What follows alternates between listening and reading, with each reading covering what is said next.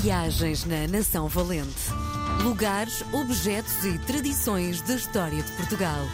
Com Helder Reis. Dia feliz na RDP Internacional porque recebemos de braços abertos Helder Reis. Com ele ficamos a conhecer um bocadinho, enfim, deste Portugal visto pelos olhos do autor. Viva Helder, bem-vindo! Muito obrigado!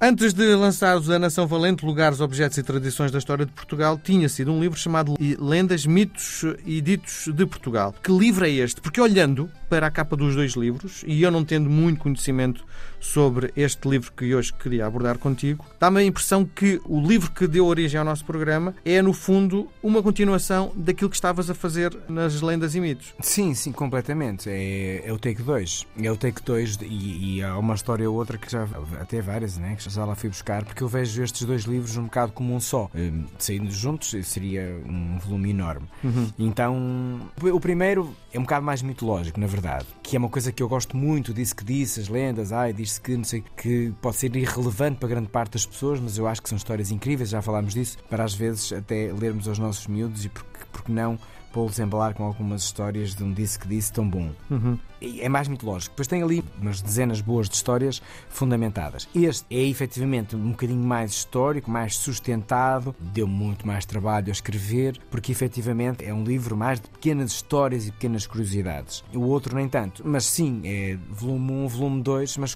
pronto, com, com uma roupagem um bocadinho diferente. Sim. Sentiste mais feliz a fazer o primeiro ou o segundo? O primeiro. Pois. É, é que este trabalho junta outras características, não é? Temos outras direções na Nação Valente, não é? Sim, a Nação Valente acaba por ser uh, um livro que cruza muita história com o meu gosto pessoal e de sítios que me dizem alguma coisa, sempre. O outro, o outro acaba por ser uma coisa mais afetiva, mais resultado das minhas muitas reportagens que eu ia tomando nota, olha, vale a pena, vale a pena, vale a pena. O outro é um bocado mais meu. E este aqui é um bocado mais nosso.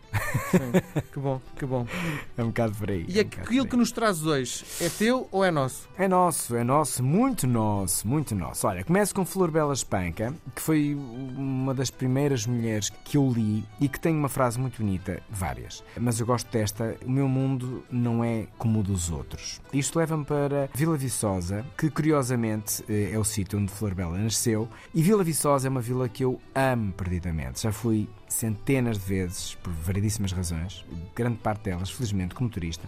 E é uma vila que está cada vez mais bonita e, curiosamente, ganhou fama por, ter terra muito fértil, mas em Vila Viçosa fica o solar que acolhe e a padroeira também do nosso país, Nossa Senhora da Conceição. Sim. E vê-la e, e, o sítio onde está é tão bonito, que é o silêncio, a arquitetura, o mistério. E está lá a imagem da Imaculada Conceição que fala de uma certa espiritualidade maternal dos portugueses. 8 de dezembro, que já foi dia da mãe, e está ali aquela que, por ela, os reis deixaram de usar a coroa, mas já lá vamos. E ela é, é uma prova também muito bonita e saudável de como uma história. Eu, eu ponho a história e não a política e as políticas e as batalhas, mas ponho a história e a fé podem ter um cruzamento. Acredito-se ou não, as pessoas são céticas ou agnósticas ou ateias, seja como for, mas há aqui um cruzamento interessante para se refletir, que acho que nós também não devemos, pelo menos eu, acho que é saudável a nossa cabeça estar mais aberta do que fechada de uma determinada circunstância. Então,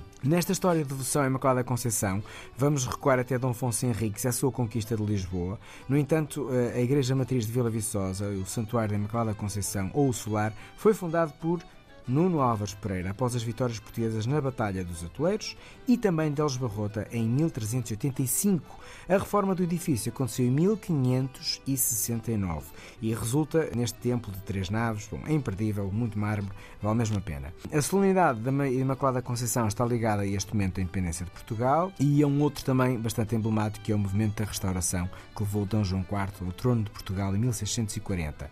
E este rei, nascido em Vila Viçosa, é a princesa do Alentejo, que eh, em 1646 põe aos pés da Nossa Senhora a coroa. Então, a partir daí, ela, como foi coroada, mais nenhum rei usou coroa. E eu acho este ser um gesto muito bonito da humildade perante um agradecimento. Sim. Deixa-me só partilhar aqui um facto interessante: é que a Vila Viçosa tem vindo a perder população de ano para ano porque as pessoas vão procurar outros centros urbanos hum, com mais, enfim, com mais recursos para trabalhar e por aí fora, e a população tem caído quase de década para década. É uma pena, porque na verdade, quando tu lá vais, em época, por exemplo, se fores lá agora, provavelmente sentes muito isso, mas se fores lá a partir de abril até setembro, sentes uma vila cheia de vida.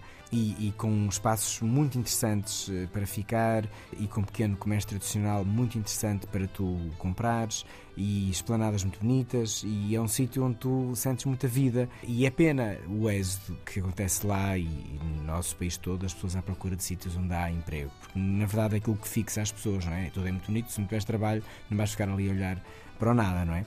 Mas uh, quando eu vou a Vila Viçosa, eu prendo-me com o que vejo. E uhum. o que vejo é uma vila viçosa, Sim. fértil mesmo. Sim. E às vezes temos que puxar pela cabeça para ver se vale mesmo a pena um êxito para uma cidade fazer eh, uma vida, sei lá, tão complexa quando às vezes com um bocado de criatividade podemos ficar e com menos estar na nossa terra. Mas bom, mas isto sim, cada um, cada um sabe a sua. E dava dois ou três programas. Sim, dava, sim. dava. Mas às vezes eu, eu, eu, eu, conheço terras, eh, eu não conheço tão bem uh, o tecido económico de, de, Vila Viçosa, mas às vezes vejo terras, aldeias e vilas e pequenas cidades, onde uh, há um grande êxodo das pessoas para as grandes cidades onde supostamente encontram emprego, mas se perguntarmos, mas és mais feliz, gostas do que fazes, tens tempo para ti, é tudo não. Então, hum. não era capaz de ser melhor teres um bocadinho mais de tempo, ganhares um bocadinho menos, mas andar menos no trânsito, mas tens ali o teu trabalho, às tantas mais realizado, porque era o teu projeto.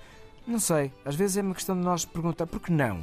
E, e pormos ali na balança o que perdemos e o que ganhamos com este êxodo. Muito Bom, bem. Em 1818, Dom João VI invoca novamente a padroeira como agradecimento pela resistência às invasões francesas. Mais ou menos, portanto, resistimos, mas não saímos completamente imaculados. Na nossa história contemporânea, o Papa João Paulo II fez a sua peregrinação até este santuário no ano de 1982. Não conhece? Conheça o Palácio Real de Vila Viçosa, conheça o castelo. Uh, Exatamente, conheça também a magnífica imagem que é a padroeira do nosso país. De uma forma tão singela, olhar para ela, nós quase ficamos desarmados. E eu percebo. Muito bem. Nós voltamos a conversar na próxima semana. Beijo grande, Helder. Obrigado. Sim, coração. Viagens na Nação Valente. Lugares, objetos e tradições da história de Portugal. Com Helder Reis.